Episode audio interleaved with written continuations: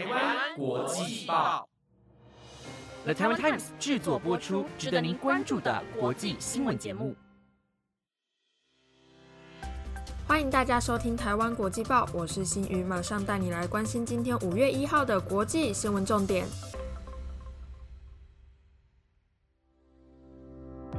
位听众朋友们，晚安！今天是五一劳动节，祝全台湾的劳工们劳动节快乐，好好享受五一连假吧。如果听众是还在上学的学生，那明天还是要好好上课哦。接下来马上带你来了解到今天的新闻有：俄罗斯遭各国抵制退出国际太空站；澳洲大选将登场，澳总理怒批所中安全协议；马斯克入主推特，员工反弹声浪起。一百九十一起儿童不明肝炎疑似感染腺病毒，美国联准会将升息，影响一次听。如果想了解今天的新闻内容，就跟我一起听完台湾国际报吧。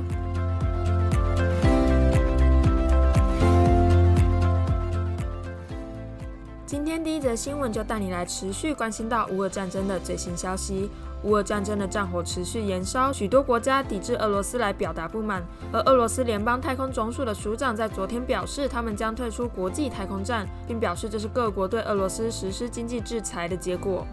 俄罗斯联邦太空署署长罗戈辛在本月稍早就曾扬言要结束俄罗斯在太空站上的任务，除非美国、欧盟解除对俄罗斯航太及经济产业的制裁。而他昨天在接受电视台访问时曾表示，根据义务，俄方将提前一年通知合作伙伴，俄罗斯在国际太空站的任务已经完成。另一位俄国联邦太空总署太空计划负责人还表示，俄罗斯将继续单独展开火星研究任务。但这番发言很快就遭到国际太空站前指挥官的驳斥。他还表示，俄罗斯的太空计划，像是火星任务和独立太空站等，在俄罗斯总统普京的领导下，成功几率可能是零，因为这些计划都必须耗费大量资金。值得一提的是，虽然美国和俄罗斯的关系逐渐恶化，但乌俄战争爆发前，两国在国际太空站仍属于合作关系。俄罗斯入侵乌克兰后，被世界多国孤立及制裁，国际太空站的合作计划也随之破灭。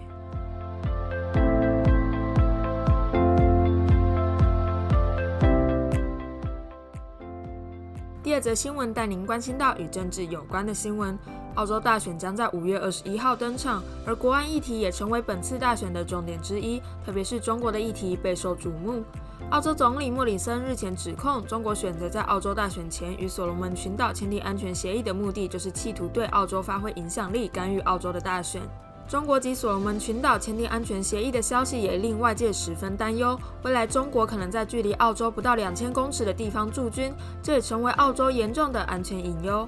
澳洲国防部长达顿也表示，中国非常具有侵略性，一旦中国发生网络攻击，可能会让澳洲的主要城市的电网瘫痪。而为了阻止这样的事件发生，澳洲将持续扩大网络的防御能力，同时也加速购买军备的计划。中国介入太平洋地区的问题，如本次中国与所罗门群岛签订安全协议，也进一步影响了澳洲国内的政治。澳洲近几年也掀起反中潮，各党候选人对于中国的态度也成为选民投票的一大因素。而根据民调显示，寻求连任的保守派莫里森在民调中落败，于是他也调整政策，打着经济牌及抗中牌，对于中国的态度也逐渐转为强硬。而中国也对此表示，与所罗门群岛签订的安全协议并没有针对任何一方，同时也呼吁澳洲尊重中国及所罗门群岛的主权及选择。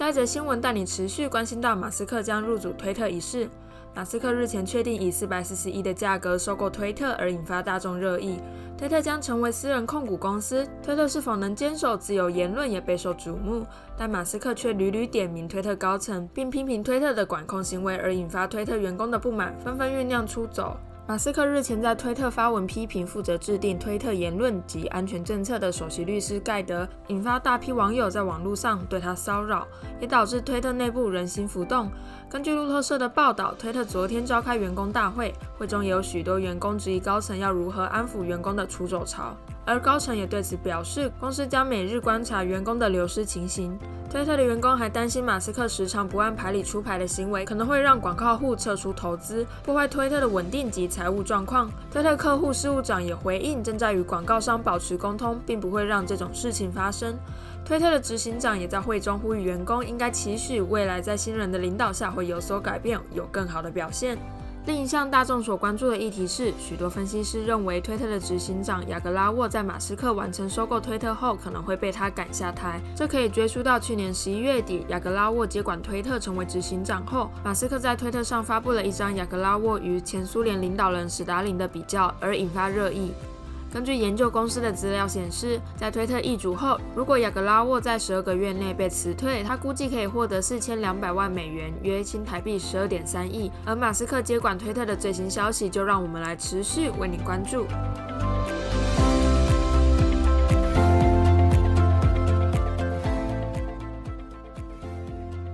下一则新闻带你持续关心到周三晚宣所播报过的不明肝炎。新冠病毒肆虐全球之际，欧美许多国家又传出不明肝炎的儿童病例，就连日本也传出疑似病例。世界卫生组织也表示，到目前为止，只有一名儿童死于这种不明肝炎。美国卫生机构也在昨天公布研究，表示阿拉巴马州有九名孩童感染不明病因的肝炎，而九人都被检验出一种常见的病原体——腺病毒四十一型。根据欧洲疾病预防管制中心所提供的数据显示，全球十一个国家目前已通报了将近一百九十一例的肝炎病例，大多数病例都集中在欧洲。这种不明肝炎可能会导致肝衰竭，严重者可能还需要靠肝脏移植来保命。欧洲疾病预防管制中心也对此表示，这种疾病相当罕见，对儿童的风险较高。目前造成疾病的原因还不清楚，这也可能导致令人忧心的公共卫生事件。而根据美国最新的报告中指出，针对阿拉巴马州这几起案例，他们认为腺病毒可能是通报案例的病因，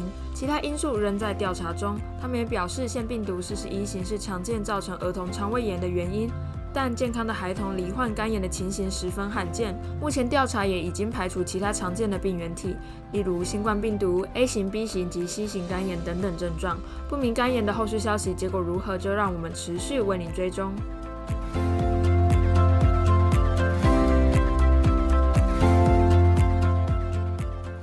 今天最后一则新闻带你来关心到美国联准会的最新消息。联准会这星期将举行货币决策的会议，预计在台北时间星期四凌晨两点结束开会。外界猜测联准会将会宣布升息零点五个百分点，也就是两码，并开始限缩资产负债表，来抑制通货膨胀及高涨的劳动成本。根据美国商务部上周五所公布的最新数据显示。三月个人消费支出物价年增率来到百分之六点六，来到四十年最高，持续支撑经济成长。另一项报告也显示，美国第一季劳动成本大增百分之四点五，民间薪资增加百分之五，较为平稳。这些数据也不会影响联准会在接下来三个会议每次升息两码的看法。去年物价上涨的主因是因为商品短缺，现金状况不同。美国联准会主席鲍尔也指出，今年通货膨胀持续上升的原因，主要是因为乌俄战争及中国因为封城而导致供应链紧缩等等因素。他表示，实际的高峰或许在三月，但并没有把握，所以并不会这么指望。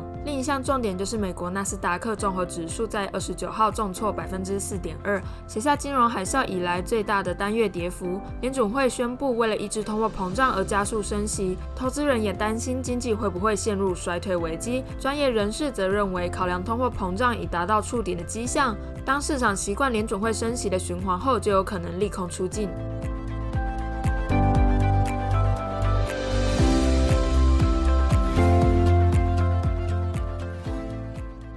以上就是今天的台湾国际报新闻内容，由了台湾 Times 制作播出，感谢大家的收听，我们下次见。